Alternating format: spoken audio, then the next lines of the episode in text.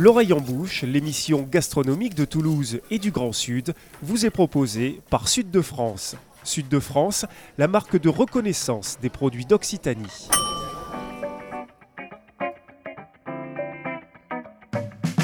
Bonjour et bienvenue dans l'oreille en bouche, l'émission gastronomique qui met Toulouse et le Grand Sud dans ses casseroles et dans vos oreilles. Avec l'automne et notre quatrième saison, on retrouve les vieux réflexes et les anciennes habitudes. On fait bombance sans penser au lendemain, avec des produits de qualité, à l'instar d'un chat trop gourmand qui s'abandonne à une digestion paresseuse près de l'âtre. Et si nos estomacs sont bien traités, c'est qu'il existe encore, vous le savez, des femmes et des hommes à la volonté sans faille, chevillés au corps, qui ont décidé au mépris de leur épanouissement personnel et de leur temps libre de tendre vers un absolu et vous offrir les produits les plus qualitatifs. Dans un monde où le médiocre le dispute souvent à l'abject, ouais. Bon, il est possible que comme d'habitude j'en fasse trop. L'influence du maire de Champignac sur ma prose boursouflée et patente. Or donc, nous nous intéressons aujourd'hui à une tendance qu'on observe dans quelques grandes villes, celle des laiteries urbaines. On associe naturellement fromage et terroir, appellation d'origine et qualité, mais sont-ce encore des concepts valides dans une période où beaucoup de repères sont devenus fluctuants et où certains audacieux et audacieuses proposent une relecture moderne d'un pilier de notre vieux pays, le fromage au lait cru?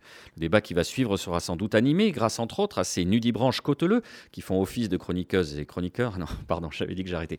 Voici venir dans le désordre notre rédacteur en chef, Nicolas Rivière, sympathique monsieur tout le monde, le Séraphin Lampion de la rue de la Concorde, qui n'a pas son pareil pour laisser traîner son micro dans les derniers endroits où l'on trouve encore un peu de chaleur humaine. Ne me faites pas dire ce que je n'ai pas dit.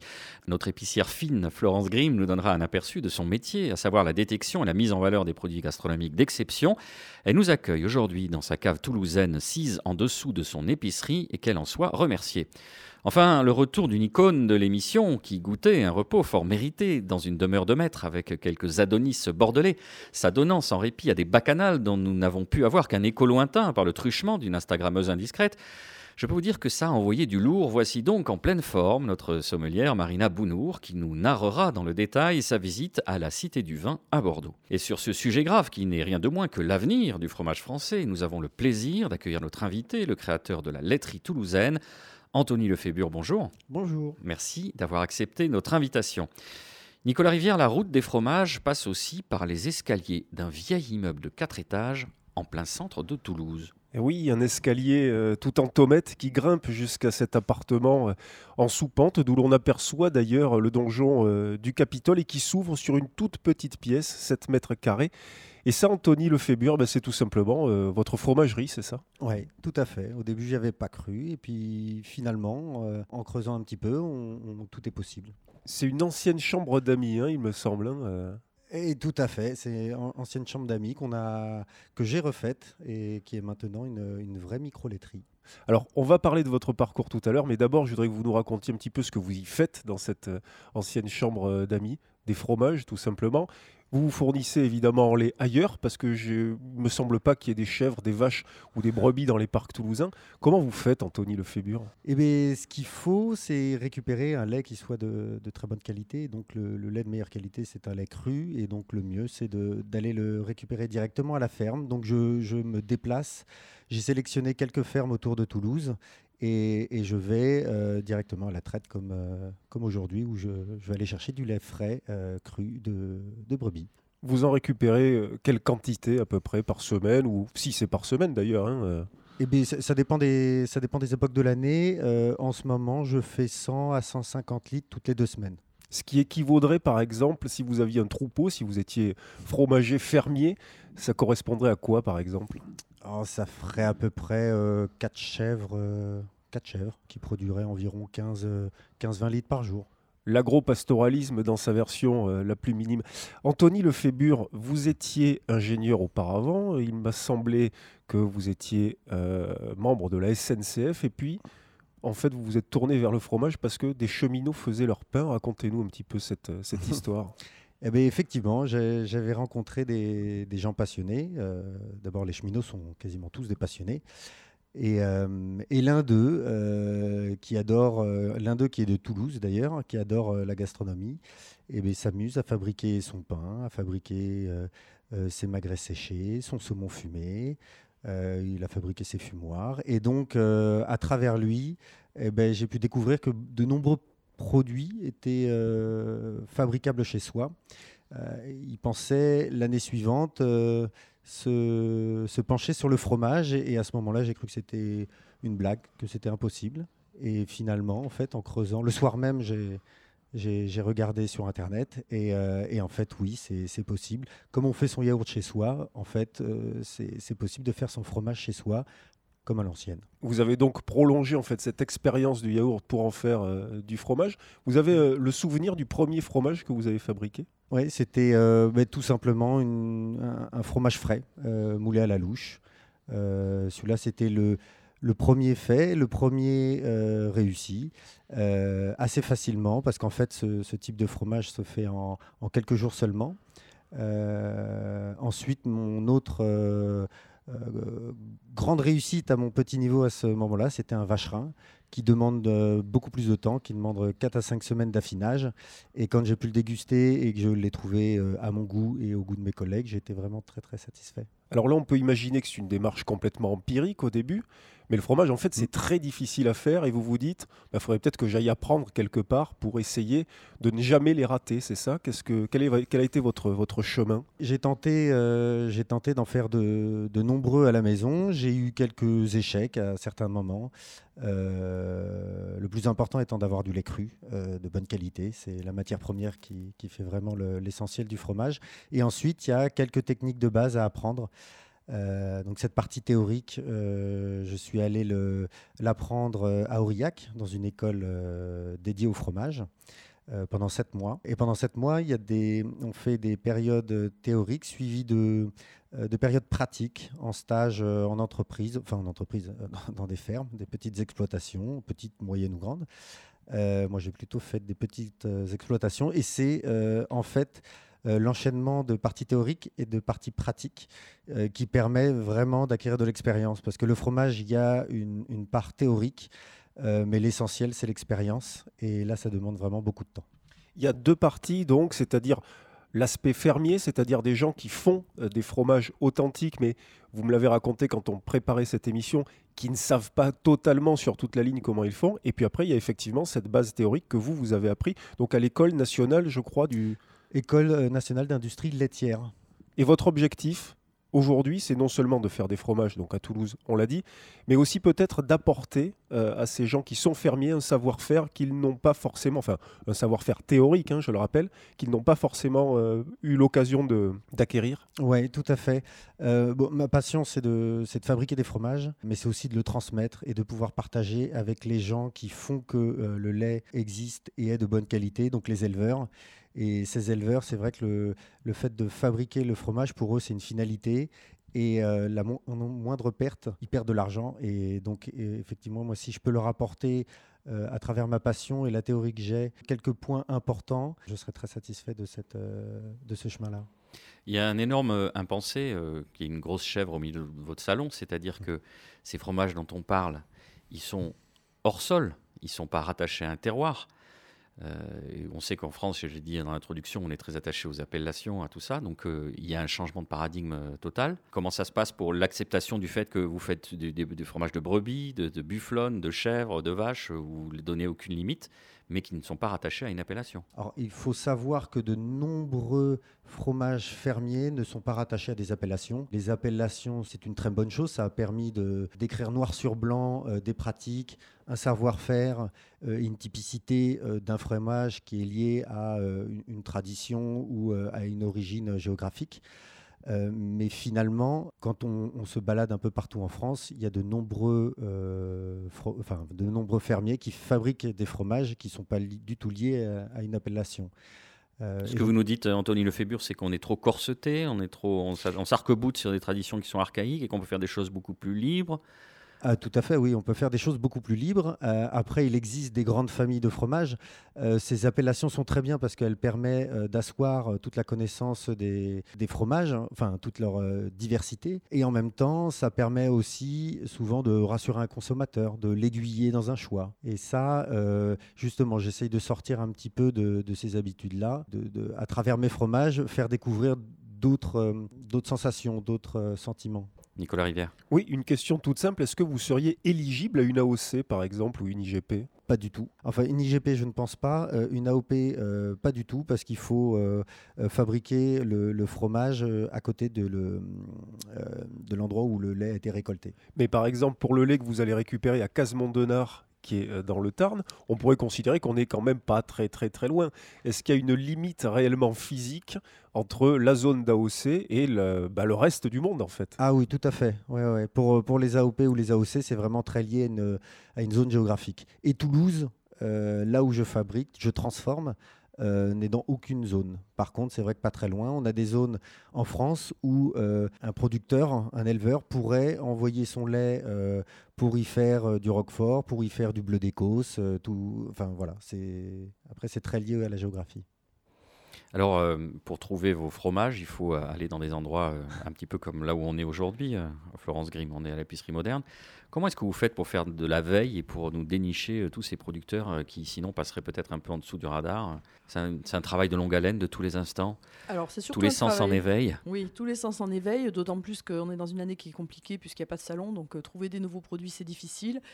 Euh, pour le cas d'Anthony, je pense que, c'est tout, simplement Internet. Et puis, bah, j'ai dû l'appeler. Et voilà, donc là, on est sur du local, ce qui est quand même assez facile. Après, sur le sourcing des produits, c'est pas toujours facile. Mais bon, il faut s'intéresser à des pépites, suivre ce que font les copains. Quand je dis les copains, c'est les épiceries fines ailleurs. Parce que chez les autres, dans d'autres régions, on trouve d'autres produits. Et ça, c'est intéressant de ramener euh, d'autres produits euh, chez nous. Nicolas Anthony Lefébure, est-ce qu'on peut passer en revue quelques fromages que vous êtes en train de, bah, fabriquer dans votre petit appartement? Alors avant l'été, j'ai fabriqué des bleus, euh, des bleus ou des persillés euh, de bufflonne et de brebis qui s'affinent euh, tranquillement au quatrième étage. J'ai fait plusieurs fabrications, mais j'ai des arrondis des fromages lactiques. Qui, ça parle pas forcément à tout le monde. Quand on parle d'un crottin de chèvre, là tout de suite, on comprend mieux. Les crottins de chèvre sont des fromages lactiques. Euh, et donc là, j'en ai au, lait de bufflonne, de différentes tailles, plus ou moins crémeux, onctueux, plus frais, plus léger. Et j'ai fabriqué aussi dans les deux dernières semaines un, type de minster de bufflonne. Je dis type parce que je ne peux pas appeler ça minster. Et un mont d'or aussi de bufflonne pour préparer les, les, chaudes les fraîches soirées euh, prochaines. D'ailleurs, comment vous les appelez vos fromages? Parce qu'effectivement, vous venez de le dire, vous pouvez pas appeler un Munster un Munster, même si vous avez fait un Munster. Et non, ça, à chaque fois, il faut que je me pose la question. Au tout début, les premières fabrications, c'était, euh, j'ai trouvé des noms assez simples en fonction des formes, donc le cœur, euh, le shot, euh, la brique. Après, ben, on était en confinement et donc il y a eu le confiné. Euh, le persillé, maintenant je suis passé plus dans le quartier de Toulouse, donc c'est le persillé du Capitole. Il y en a un petit égoutté qu'on peut retrouver chez, euh, chez Florence qui est euh, le délice de Nyons.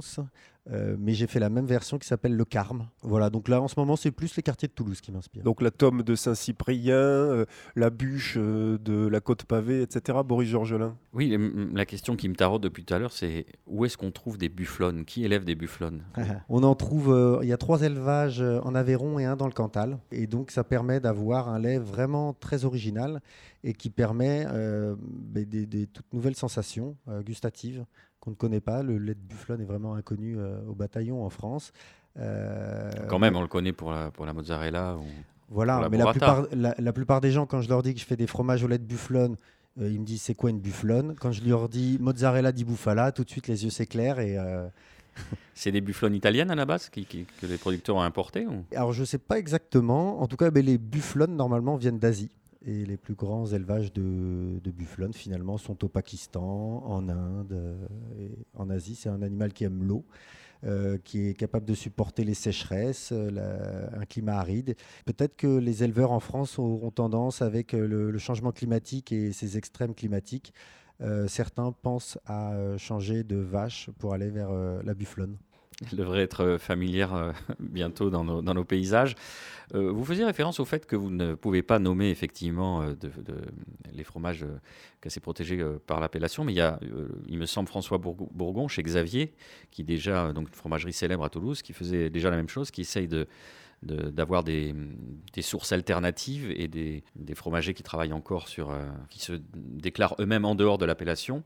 Donc c'est quand même une tendance. Vous sentez qu'il y a quelque chose qui bouge. Enfin, vous saviez déjà, j'imagine que Xavier faisait, faisait la même chose.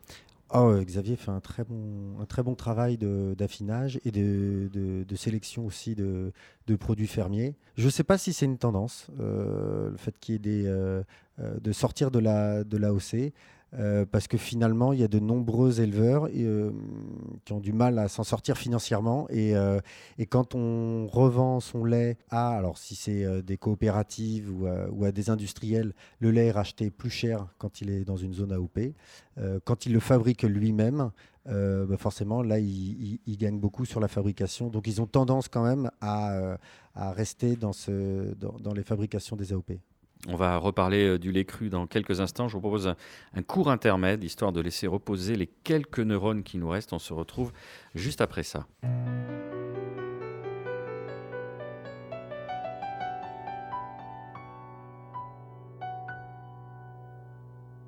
Coulommiers, Époisse, Bleu d'Auvergne, Beaufort, Livaro, Reblochon, abondance, Mont d'Or de Chavignol, Chabichou, du Poitou, Pyrénées, de Brebis, Vacherin du Haut-Doubs, Camembert, Saint-Nectaire, Saint-Paulin, Sous-Maintrin, Roue de Brie, Tête de Moine, Mimolette, Boursin, avec, avec 60% de matière grasse.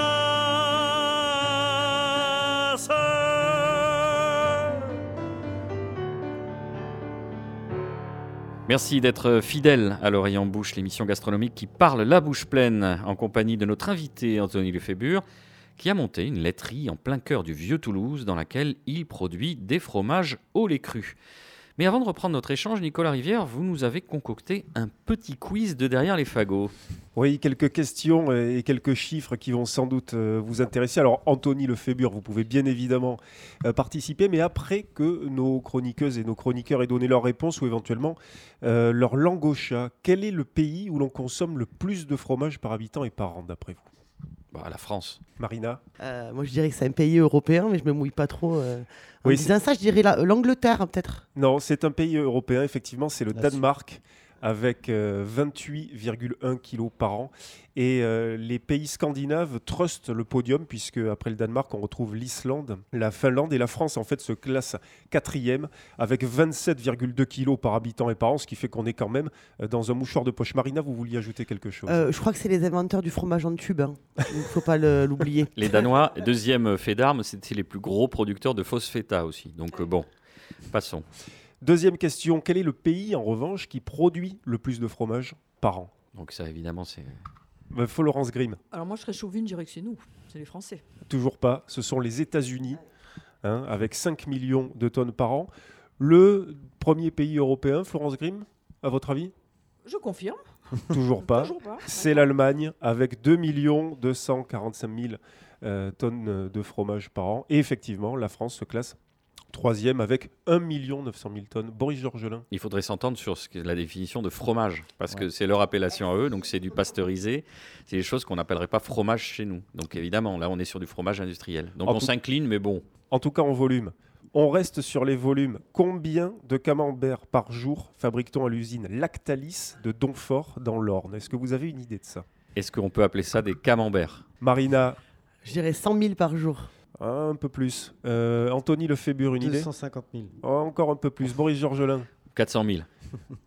Florence Grimm 500 000. Voilà, 500 000, on n'est pas loin. 520 000 camemberts par jour produits par l'usine euh, Lactalis de Donfort. Allez, une dernière. Combien de fromages sous AOP en France? Ça, ah, c'est un C'est la honte, je le savais. Marina, c'est une euh, professionnelle. Oh là là, non, sincèrement. Bon, allez, Florence Grimm. 70, je dirais. Un peu moins, Florence Grimm. Moi, j'aurais dit une soixantaine, mais vraiment à l'impro. Euh, hein. On continue le tour de table. Boris Georgelin. 52. Pas loin du tout, Anthony Lefebvre. Euh, j'imagine que vous avez la bonne réponse. Ah non, je dis un peu moins. Ah, ah oui, pardon. Bah alors c'était 46, mais j'hésitais. Et euh, eh non. Non, c'est 49. Et dommage. Voilà. C'est presque moi le plus proche. Merci Nicolas, vous nous avez. Bah, pointé d'abord plusieurs choses. C'est d'abord que, évidemment, la, grandeur économique du marché du fromage Enfin, on parle bien de celui qui est industriel, donc euh, voilà, consommer. Enfin, je sais pas. Il faudrait qu'un jour qu'on arrive à une définition un peu plus noble du fromage, mais on est les derniers à, se défendre comme ça. On est sur le Titanic qui est en train de couler. Alors justement, Nicolas, parce que vous preniez votre respiration, vous avez envie de parler. Donc je vais vous laisser parler. Vous évoquiez le lait cru. Et il y a une question fondamentale que vous vouliez vous poser, euh, Nicolas, et, justement sur vos, sources d'approvisionnement, Anthony. Qu'est-ce qu'on entend encore aujourd'hui par lait cru? Et c'est effectivement une question qu'il faut poser à tous les fromagers, à tous ceux qui en vendent, à tous ceux qui en affinent, à tous ceux qui en fabriquent. Le lait cru veut-il dire encore quelque chose? C'est une question que se pose par exemple avec beaucoup de pertinence le collectif lait cru qui lui parle même quand il est cru, de lait mort, arguant notamment du fait que le nombre de micro-organismes présents euh, dans le lait cru a été divisé par 40 au cours du dernier demi-siècle. C'est vrai ça, Anthony euh, Lefébure On a un lait cru qui est euh, beaucoup moins vivant qu'auparavant? Eh ben, c'est vrai, en fait, c'était une volonté de, de, rendre ce lait plus propre, une volonté finalement des industriels qui rachètent le lait aux éleveurs à un certain prix et euh, en fonction du taux de protéines, du taux de gras, mais aussi du nombre de cellules et de germes présents dans le lait. Et, donc forcément, les, euh, les, éleveurs ont eu euh, tendance à avoir des, des façons de faire plus hygiénistes. Et donc, du coup, maintenant, le lait devient quasiment tellement propre que pour qu'il soit fromageable, il faut y rajouter des ferments industriels et forcer un petit peu la nature.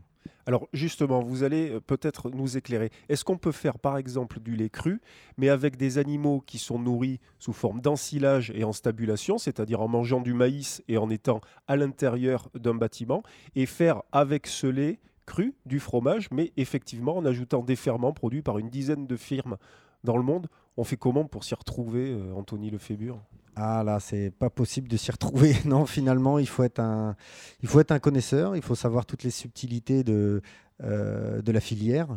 Euh, on peut faire un, lait cru avec de l'ensilage. L'éleveur qui fait ça prend un gros risque parce qu'au moindre problème, c'est souvent un gros problème qui arrive. Donc il faut faire extrêmement attention à ce qu'on achète. Euh, les AOP, euh, justement, ont tendance à euh, minimiser ce risque. Acheter bio aussi, ça minimise énormément ce risque. Après, souvent, en fait, les éleveurs qui utilisent des méthodes d'alimentation, parce que l'ensilage, c'est quasiment le, pire, hein. finalement, ce sont les éleveurs qui revendent à des grandes firmes qui, derrière, vont stériliser le lait. Et là, peut-être que c'est un, problème aussi français. On a appris à boire du lait UHT. Euh, Tetra Pak, euh, qui est français, a, créé ce système de, conservation. Et, nous, Français, euh, finalement, on a tous bu du lait UHT. Et donc, un éleveur, finalement, quand il est peu payé, enfin quand il est payé surtout au litre de lait produit, eh ben, il a tendance à pousser la machine qui est la vache au bout de ses limites, à faire un lait qui est peut-être de mauvaise qualité, mais vu que derrière ça va être stérilisé, finalement pour le consommateur on s'en rend pas compte. Quel est le ratio entre le lait cru et le lait, enfin le lait qui est vendu aux industriels et le lait qui est vendu aux fromagers euh, traditionnels? Là, je ne sais pas. Ce que je, ce que je sais, c'est que. Par exemple, vous, est-ce que vous avez du mal à trouver du lait cru? Parce qu'il est déjà euh, trusté un petit peu par, euh, par ceux qui en ont besoin pour. quand on est dans une zone AOP, c'est très dur de trouver du lait cru. Là, par exemple, moi, j'ai été tenté d'aller voir des éleveurs qui sont du côté du, du, Tarn, mais quand ils sont dans la zone de Roquefort, ils sont obligés euh, contractuellement de vendre leur lait euh, à Roquefort. Une donnée par rapport à ce que vous posiez comme question, Boris Georgelin, aujourd'hui on estime que la proportion de lait cru par rapport à la quantité de lait qu'il y a sur le marché, c'est de 10% euh, à peu près. Donc on est encore en train de parler d'une niche, d'une sous-niche. On est toujours à la marge dans cette émission. Marina, vous souhaitiez réagir? Il me semble avoir lu que la vente de lait cru de chèvre et de vache aujourd'hui est interdite pour les, le commun des mortels. C'est-à-dire que si vous n'êtes pas professionnel, vous pouvez plus acheter de lait cru directement à la ferme alors voilà, il faut, ici, il faut aller à la ferme. Il faut que la ferme ait l'autorisation de vendre du lait cru pour qu'il soit embouteillé, conditionné correctement. Donc il faut qu'il ait déclaré. Euh, voilà. Et donc la plupart des, fermiers euh, qui ont un gros tank pour, euh, pour garder le lait, ils sont, pas, sont pas conditionnés pour ça. Quoi. Ce qui serait intéressant, c'est de voir euh, en 50 ans combien il y a eu d'intoxication alimentaire euh, liée au lait. Parce qu'on verrait que le ratio entre la surprotection qu'on met en place, hygiéniste, et la réalité d'une situation sanitaire est quand même très éloigné. Nicolas Rivière. Alors, il en existe, mais avec du lait aussi qui a été pasteurisé, qui est un lait en fait qu'on soumet à beaucoup plus d'attaques bactériologiques parce qu'il a une, un éco-environnement qui est beaucoup moins costaud que celui du lait cru. Et ça, c'est une question que je voulais vous poser, Anthony euh. Est-ce qu'il ne faudrait pas clarifier une idée euh, reçue en France, qui est que le lait cru n'est pas dangereux d'un point de vue sanitaire, mais simplement le lait pasteurisé, lui, est beaucoup plus facile à utiliser sur un processus industriel? Est-ce qu'on n'exagère pas sur l'aspect sanitaire, alors qu'en fait, c'est une facilité pour le processus industriel d'utiliser du lait pasteurisé et non du lait cru. C'est sûr que pour euh, fabriquer du, du fromage, euh, pasteuriser son lait, ça devient mais tout de suite très facile. Tous les jours, euh, le, fromage, euh, le, le cahier va, être, euh, va réagir de la même façon. Donc ça devient mais enfantin de faire du fromage avec du lait pasteurisé. Par rapport à la question de la conservation ou de l'affinage, vous faites comment dans votre petite pièce qui était une chambre d'amis, 7 mètres carrés, pour garder vos fromages? Comment vous faites? Combien de temps vous les gardez? Ça, c'est un peu un mystère. hein. Eh ben, j'utilise une cave à vin, enfin même deux caves à vin, ce qui me permet d'avoir une large euh, échelle de température entre, euh, entre 5 et 16 degrés. Parce que le, plus important pour le fromage, c'est la température. C'est vraiment ce qui fait que euh, on va euh, réussir une fabrication. Et ensuite, il y a l'hygrométrie. Et donc pour l'hygrométrie, euh, pour bien la gérer, euh, j'ai des grandes boîtes en plastique dans lesquelles je peux conserver, ouvrir. Là, après, c'est le travail de l'affineur. Ça, c'est un terroir du quatrième étage, euh, Anthony on peut dire que c'est le terroir du quatrième étage. Euh, après, euh, j'ai eu des expériences professionnelles dans certaines fermes, alors on peut appeler ça ferme, et d'autres des petites usines. Il ne faut pas se cacher que finalement, même dans ces petites fermes, le- leurs armoires d'affinage, c'est un très grand frigo. Peut-être qu'il y a des fromages, si c'est bien fait, c'est un frigo sur lequel, euh, dans lequel il y a des, planches en bois pour, euh, pour que les tomes puissent affiner mais ça reste un grand frigo. Il faut oublier les grandes caves euh, souterraines. Ça existe que pour les grands fromages de montagne, type Cantal, Comté. Autrement dit, la différence n'est pas tellement énorme, c'est ce que vous êtes en train de nous dire, entre un fromage mais urbain et un fromage rural, c'est ça? Pour la question de l'affinage, hein, bien évidemment. Eh bien, oui, tout à fait. Moi, j'ai l'impression euh, qu'il n'y a pas une grande euh, différence. Moi-même, au début, j'avais un petit peu de mal à imaginer euh, vendre un fromage qui, finalement, qui était en contact avec le plastique. C'est pas pire dans les fermes où, dans les fermes, finalement, tout est en carrelage, tout est conditionné pour pouvoir être lavé à la soude, à l'acide, tous les jours et désinfecté également. Euh, finalement, on nous a imposé des règles d'hygiène, ce qui est une bonne chose. À nous de euh, les pousser ou pas, et justement de garder un petit peu, on va dire, de saleté. Mais c'est pas de la saleté, ce sont des moisissures. C'est un, un environnement qui est favorable au fromage. Un autre non-dit, un autre im- impensé euh, qui plane sur nous depuis tout à l'heure, c'est l'odeur. Anthony Lefébure, comment faites-vous? Est-ce que vous vivez avec quelqu'un? Ouais.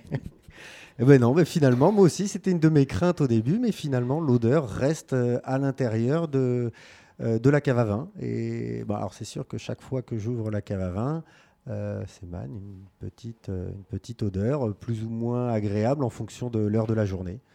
Tôt le matin, c'est plus difficile euh, que euh, à l'heure de l'apéro. Alors, je voudrais quand même revenir philosophiquement sur ce qu'on a évoqué. On a parlé du lait cru, on a parlé des AOC des AOP. Euh, je voudrais euh, peut-être m'adresser à vous, Nicolas Rivière, une contradiction que j'estime un petit peu apparente. On est très souvent dans cette émission prompt à, défendre des traditions, euh, des gestes séculaires, des choses qui sont ancrées dans la mémoire collective.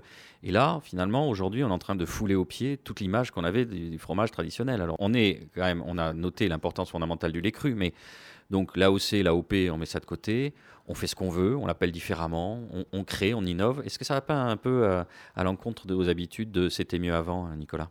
Ah non, pas du tout. Enfin, c'était peut-être mieux avant dans la mesure où on avait peut-être une variété de fromages qui était plus large. Mais là encore, Anthony pourrait répondre à cette question. C'est vrai que on se souvient de cette phrase classique du général de Gaulle. Alors, je ne sais plus si c'était 240 ou 360 euh, fromages en France, mais en fait, c'est beaucoup plus. François Bourgon nous avait dit c'est plus de 1000. J'ai pu lire dans divers ouvrages que ça pouvait être 2000. Et puis Anthony, vous m'avez dit, mais chaque fromage, de toute façon, euh, est unique.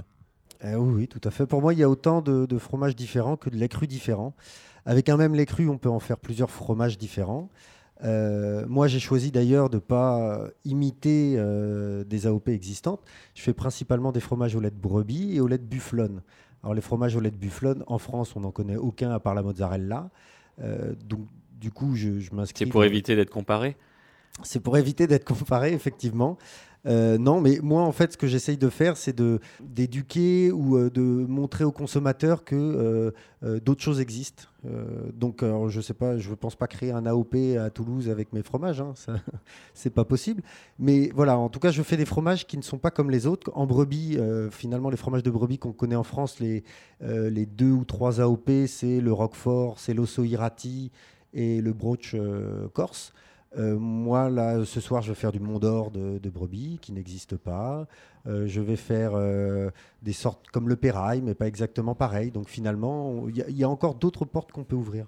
Et à l'instar de Jacques Puiset qui disait il faut que le vin ait le visage de celui qui l'a fait et sente la terre où il est né, vous, quand vous goûtez un fromage que vous avez fabriqué, vous ressentez l'odeur euh, de la ferme, c'est ça? Ouais, tout à fait. Alors là, quand je le ressens, à chaque fois, bon, pour moi, j'ai presque une petite larme qui coule de bonheur. Ça me le fait. Alors, je ne connais pas bien le, le- les étables de bufflone, les, les odeurs qu'il peut y avoir dans les étapes de bufflone, mais en tout cas, euh, j'ai l'habitude d'aller euh, chez l'éleveur de, brebis, dans sa bergerie. Et quand mon fromage, au bout de quelques semaines, parce que forcément, un fromage qui est frais et, et encore des, des- des notes plutôt lactiques, très fraîches, au bout de quelques semaines, on a des, goûts plus, plus animaux. Et quand euh, je ressens la bergerie, euh, quand je le goûte, c'est vraiment un plaisir. Anthony Lefébure, vous animez donc des ateliers chez vous pour initier les néophytes et ou les passionnés, des petits groupes qui viennent apprendre la fabrication du fromage, du beurre, de la crème.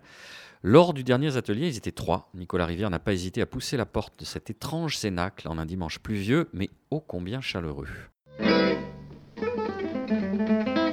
Ça fait 3 heures, hein, 2 heures et demie qu'ils sont à fond et ils attendent qu'une chose, je pense, c'est d'ouvrir une petite bouteille, déguster, euh, retirer le masque aussi parce que ça sera plus agréable. Faudrait que je fasse un atelier de 4, 5 heures comme ça. On a commencé à 14 heures, on a commencé par pré-goûter le fromage frais euh, qui viennent euh, à- juste à l'instant de mouler après l'avoir aromatisé avec euh, ce qu'ils voulaient, il y a différents épices à disposition. Euh, après l'avoir égoutté, après ils ont emprésuré le, le cahier, ils l'ont présuré. Euh, donc avec la présure, ils l'ont aussi aromatisé, donc euh, pistache, euh, à la rose, ou avec des arômes naturels avec ce qu'ils voulaient. Et puis sinon, on a encore un petit peu de beurre à, mouler qui est prêt. On a baratté la crème de bufflone parce que j'avais écrémé du lait de bufflone et qui est devenu de la crème épaisse de bufflone. Et en barattant, ça fait du beurre de bufflone qu'on va, euh, qu'on va aussi euh, personnaliser là et mouler. On voit qu'on, voilà, une après-midi, on a fait du fromage qu'on va ramener chez soi, voir, mais, euh, et qu'on déguste là. Donc, on voit le résultat en espérant qu'on aura le même résultat gustatif à la maison. Je sais pas. Mais, en tout cas, ouais. faire du fromage pour moi, c'était à l'auberge, à la lettre. Enfin, je sais pas, mais c'était- pas. Ouais, ou soit milieu industriel, effectivement, ou soit plus artisanal, enfin, euh, euh, dans une auberge, enfin, dans un atelier dédié, etc. Mais pas, pas le faire comme ça, quoi. Et, euh, donc c'est agréable de voir qu'on peut le faire aussi comme ça. Comme on voit maintenant aussi, ils vendent des petits kits pour faire sa bière à domicile. Faudrait faire des petits kits pour faire son fromage à domicile. J'en ai si tu veux. voilà. J'ai de ça depuis, depuis avant-hier. tu peux refaire exactement la même chose, euh, des petits kits euh, présure plus euh, ferment. Euh, c'est 5 litres par 5 litres de lait. Pour les sécher, que tu les Oui, laisses oui, là, comme là ça. tu vas les laisser dans, Comme ça, dans cet état-là pendant. Voilà, tu- sur une petite assiette, Ouais. tu vas voir, ils vont continuer à perdre leur petit lait. Euh, tu vas voir que la hauteur va aussi diminuer, ça va se contracter euh, vu que ça va perdre son eau. Euh, et donc tu peux, là on est quoi? On est dimanche soir, oui, bah, demain soir, tu le retournes, pareil, sur une assiette. Mhm. Et puis là, il va continuer encore à perdre un petit peu d'eau, mais beaucoup moins. Si tu le mets au frigo et que c'est sec, bah, il s'arrêtera de perdre Ouais, de l'eau, il va se figer. Si tu le laisses à température ambiante, il va continuer à perdre encore un peu plus d'eau. Mais tu, tu peux le laisser, une fois que tu l'as retourné sur l'assiette, tu peux le laisser 3 jours, 4 jours, 5 jours à, à la température euh, ambiante. Euh, tu verras les moisissures arriver. Euh, si tu veux le garder frais, bah, dès que tu l'as retourné, tu le mets au frigo. D'accord. Euh, ce que je voudrais, en tout cas, ce que je souhaite, c'est qu'ils arrivent à se rendre compte euh, de, de- de la vie d'un fromage et que finalement, euh, même si on a un fromage euh, qui devient crémeux, qu'il y a du verre dessus, qu'il y a des choses bizarres qui peuvent apparaître, en fait, ça change pas grand-chose. S'il a été bien fabriqué au départ, euh, ça change pas grand-chose sur son affinage. Si on le laisse dehors dans un froid sec, le fromage va devenir sec. Si on le reste dans du chaud humide, eh ben, il va devenir plutôt crémeux et l'affinage va aller plus vite. Donc ils peuvent jouer euh, avec leur- leurs différentes fabrications, ils peuvent jouer à ça au petit affineur chez eux. Finalement, euh, Anthony Lefébure, c'est quoi le profil de, celles et ceux qui participent à vos ateliers? Euh, beaucoup de femmes qui s'intéressent. Euh, Il y a non, il y a à peu près tous les âges. Il y a souvent peut-être une personne sur cinq, c'est une personne qui s'intéresse vraiment au fromage. J'ai eu deux fois des pizzaiolos ou pizzaiolas, je ne sais pas comment on dit pour les femmes. Mais en tout cas, des, gens qui pensent pouvoir réutiliser ce qu'ils vont apprendre pendant l'atelier. Et, c'est le cas? Ah, S'ils y arrivent après, je pense que c'est compliqué. En tout cas, c'est la mozzarella moi-même. euh, la mozzarella, je l'ai appris. euh, je l'ai pas appris à l'école, je l'ai appris moi-même. euh, beaucoup d'échecs, vraiment beaucoup d'échecs. Maintenant, j'y arrive. Donc, je pense que s'ils s'y frottent, ils vont avoir du mal. Mais j'ouvre toujours la porte en leur disant qu'ils peuvent me, me rappeler. je me ferai un plaisir de leur répondre. Merci Anthony. C'est le retour de la fille prodigue. J'ai nommé Marina Bounour. Vous avez joint l'utile à l'agréable lors de vos vacances en allant visiter la Cité du Vin à Bordeaux. Alors déjà, j'ai redécouvert Bordeaux. Ça fait très longtemps que j'y étais pas allée et euh, très sincèrement, c'est très beau. Donc j'étais ravie de pouvoir me balader. Il faisait hyper beau en plus. Et euh, donc la Cité du Vin, on est face à un monument assez particulier avec des formes très arrondies, presque un peu sensuelles. Alors c'est euh, une architecte qui s'appelle Anouk Legendre qui a créé cet édifice. Donc elle s'est inspirée du mouvement du vin dans un verre quand on le quand on l'aère. Et effectivement, ça peut donner cet esprit-là, un peu de tourbillon, de tournoiement, de rondeur comme ça. Donc c'est plutôt réussi de l'extérieur. Parlons de choses un peu qui fâchent. Ça a coûté quand même 81 millions d'euros, ce qui explique peut-être les 25 euros de- d'entrée. bon, vous avez le droit quand même à une dégustation au dernier étage euh, face. euh, à l'estuaire, donc c'est magnifique. Vous avez quand même deux heures et demie de balade à l'intérieur euh, de la Cité du Vin et on peut y aller avec ses enfants. Pour le néophyte, hein, très sincèrement, c'est hyper bien fait. C'est beau, euh, c'est très ludique. hein. Vous arrivez, on vous donne euh, des écouteurs. Euh, munis d'un boîtier avec lequel vous pouvez faire, euh, vous pouvez pardon, flasher des flashcodes que vous avez sur chaque atelier. Donc en fait, vous pouvez écouter vraiment de manière individuelle hein, chaque atelier sans être euh, de devoir attendre qu'un est fini ou l'autre voilà est commencé. Donc ça déjà, je trouve que c'est bien d'avoir ce côté où on peut vraiment se balader comme on en a envie. Il n'y a pas de sens de visite, ça aussi c'est bien. Je trouve que c'est très ludique parce que ça vous oblige pas voilà, à se suivre comme des moutons, surtout en ce moment avec euh, ce, qui se passe avec la Covid, ça évite que tout le monde soit au même endroit, donc ça c'est plutôt chouette. Malheureusement, il y a eu quelques ateliers qui ont été fermés parce que c'était des immersions en fait en, termes d'odeur, euh, tout ça, euh, euh, dans des salles closes. Donc là, on ils ne pouvaient pas le faire, ce qui est bien dommage parce que ça avait l'air très intéressant. Vous avez plein d'ateliers sensoriels où vous pouvez sentir les choses jusqu'aux textures des vins, donc ça c'est vraiment très bien fait. Des ateliers euh, dynamiques avec des, euh, des, enregistrements euh, de personnes connues qui parlent justement de l'histoire du vin à table, ce genre de choses. Et un petit labyrinthe historique avec la place du vin dans chaque civilisation. Très sincèrement, on ne voit pas le temps passer. On met vraiment deux heures et demie si on veut vraiment tout regarder, tout faire. Donc c'est vraiment chouette. Et du coup, pour le coup, je trouve que les 25 euros, vaut.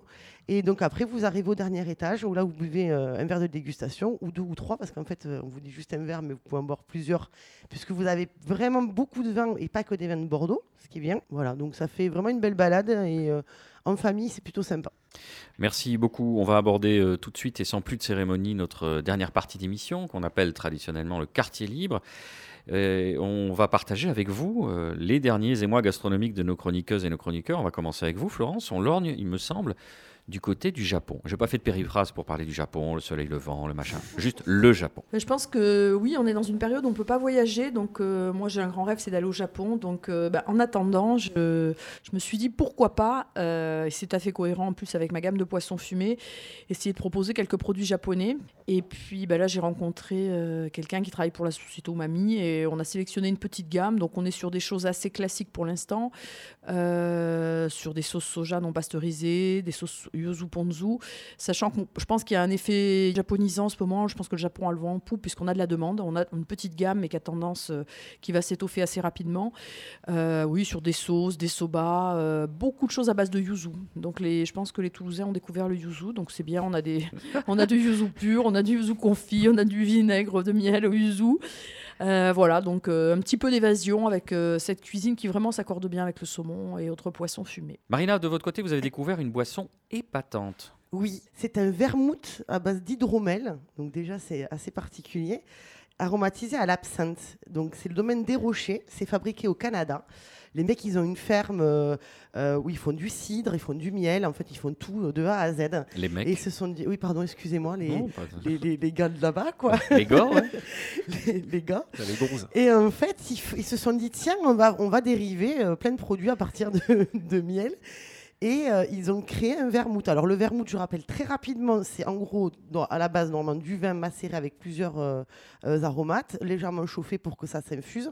Et après voilà, c'est vendu un peu comme le beer, qui est un vermouth, ce qu'on appelle malheureusement un vin cuit. Donc là, ils sont partis de l'hydromel, donc un alcool à base de miel, auquel ils ont mélangé des jeunes pousses de sapin, de la propolis, de, de la salse pareil, donc ça ressemble un peu aux érelles, et de l'absinthe. Alors eux, ils préconisent de le mélanger avec du mescal ou du rhum parce que ça peut servir dans des cocktails. Bon, nous, on n'a pas eu le temps de trouver du mescal, hein, on, l'a bu à l'apéro. Et à, à bord frais, sincèrement, c'est un vrai délice. Voilà, donc euh, belle découverte. Merci Marina Bounour. Nicolas Rivière, vous dormez, vous respirez, vous pensez gastronomie et votre œil sagace a repéré un documentaire. Oui, pour vous indiquer la, diffusion ce lundi 12 octobre à 23h sur euh, France 3 Occitanie du documentaire Génération Bistronomie réalisé par Laurent Devaux et tourné à Toulouse. On y retrouve euh, des figures bien connues de cette émission, l'oreille en bouche, avec notamment Michael Lécoumbéry du Rocher de la Vierge, mais aussi euh, Simon Carlier, Bertrand Marty et puis surtout Rodolphe Lafarge, alias Rodenroll, blogueur et fingle autour duquel est donc articulé ce film Génération Bistronomie diffusé ce lundi à 23h sur France 3 Occitanie. Et puis, pour faire écho à notre thème du jour, vous indiquez le très beau et très didactique livre d'Augustin Denoux et Erwan Balança. Le premier est fromager crémier, il signe les textes. Le second est photographe, un ouvrage qui retrace l'histoire du fromage et de la France fromagère qui s'appelle donc Fromage sauvage, qui rappelle l'importance de la terre, des races anciennes, des pratiques agro-pastorales. On y trouve aussi les grandes typologies de fromage, les gestes d'affinage, le renouveau du métier de crémier euh, fromager, et puis des portraits de producteurs illustrés donc par les beaux clichés d'Erwan Balança. Un message pour ce livre, restaurer le lien avec le vivant. Fromage sauvage, Augustin Denoux, Erwan Balança, préface de François-Régis Gaudry aux éditions Ulmer. Merci Nicolas Rivière. De votre côté, Anthony, est-ce que vous avez bien fait vos devoirs? Est-ce que vous avez un coup de cœur, une envie à nous faire partager? Euh, J'ai une petite envie. Moi, c'était une découverte en termes de fromage. hein. Euh, bon, il est connu. Il s'appelle le salaire tradition. Le salaire tradition. Alors, il y a le, c'est un, A- un AOP. Il y a le l'AOP salaire qui est connu. Euh, mais il y a le salaire tradition. Et le salaire tradition, en fait, il est obligatoirement fait euh, avec la, vache de la vache salaire qu'on doit traire. Et donc, en fait, c'est vraiment une exception. Pour moi, c'est un, des musts du fromage euh, qui est le, plus abouti et le plus vrai parce qu'on n'utilise pas de ferment, on utilise la gerle en bois. Euh, il peut être fabriqué que euh, durant l'été, euh, donc on respecte un peu les saisons, donc les vaches sont obligées de pâturer l'herbe. Euh, et donc pour moi c'est un vrai fromage de tradition que je ne connaissais pas parce que finalement pour en trouver il faut aller dans les très grandes fromageries, donc euh, il coûte un peu plus cher que les autres forcément. Il n'y a que sept fabricants, euh, producteurs fermi- fermiers qui en fabriquent. euh, parce que pour traire une vache salaire, il faut que le petit veau soit à côté, sinon la mère ne donne pas son lait. Et donc il n'y a que sept producteurs qui ont le courage de faire, de faire cet élevage et de faire cette fabrication. Et c'est un fromage qui peut ressembler à un, Cantal, plus affiné, euh, mais qui est capable d'avoir des notes, euh, un caractère un peu plus animal euh, un peu plus fort en bouche, qui est très beurré, très, très agréable. Donc voilà, si vous avez l'occasion, euh, ben, fr- franchement, vous vous en souviendrez toute votre vie. Merci du conseil, Anthony euh, Lefébure. Quant à moi, je vais vous parler d'un événement important, fondamental même, qui se passe au moment même de la première diffusion de notre émission. D'ailleurs, vous avez fait une petite faute de carte tout à l'heure, Nicolas Rivière. On ne donne pas les dates en disant ça passe en octobre, machin, parce qu'on est sur des podcasts, on est rediffusé, donc on est très vite caduque. Ce sera caduque, ce que je vous dis. au moment même où vous allez écouter cette émission, et j'aime bien cette mise en abîme. Donc le château du Clos de Vougeot, qui est, vous le savez, un haut lieu de la gastronomie française, détient un savoir-faire reconnu à travers le monde. C'est eux qui le disent. C'est le temple incontesté de l'œuf en meurette. Et oui, effectivement, depuis 1953, ce plat, autodécrit sur leur site comme l'un des meilleurs symboles de la gastronomie bourguignonne, mais ils n'ont pas tort, est servi à chaque repas organisé au château. Pour chaque réception, le menu varie et seul l'œuf en meurette reste sur la carte. Alors le chef local réussit l'exploit de servir 1200 œufs en meurette parfaitement pochés en 5 minutes chrono à 600 convives, ce qui n'est pas une mince affaire. Et donc au moment où je vous parle, sans doute, les journées mondiales de l'œuf en meurette, j'aime bien le côté mondial, vont se dérouler ou se déroulent ou se sont déroulées les 10 et 11 octobre 2020 à l'occasion de la journée mondiale de l'ovule de poule non fécondé, c'est-à-dire de l'œuf.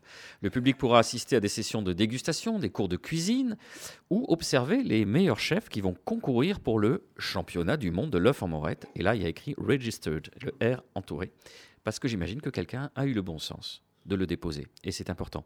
Donc si un jour, alors peut-être pas cette année, mais l'année prochaine, et, si effectivement la pandémie nous laisse euh, tranquille, mais là visiblement il va avoir lieu, je vous invite à aller faire un tour du côté du château du Clos de Vougeot. Ils font des, des bons vins dans le coin, euh, Marina?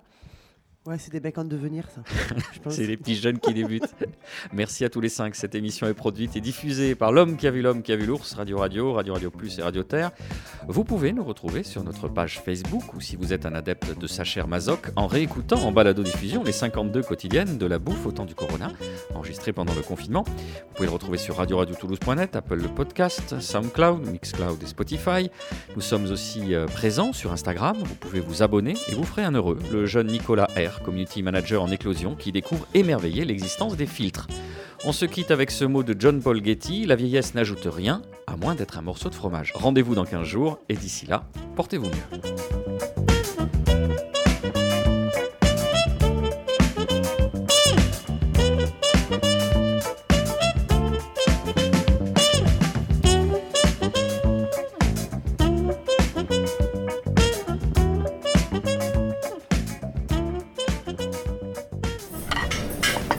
L'oreille en bouche, l'émission gastronomique de Toulouse et du Grand Sud, vous a été proposée par Sud de France. Sud de France, la marque de reconnaissance des produits d'Occitanie.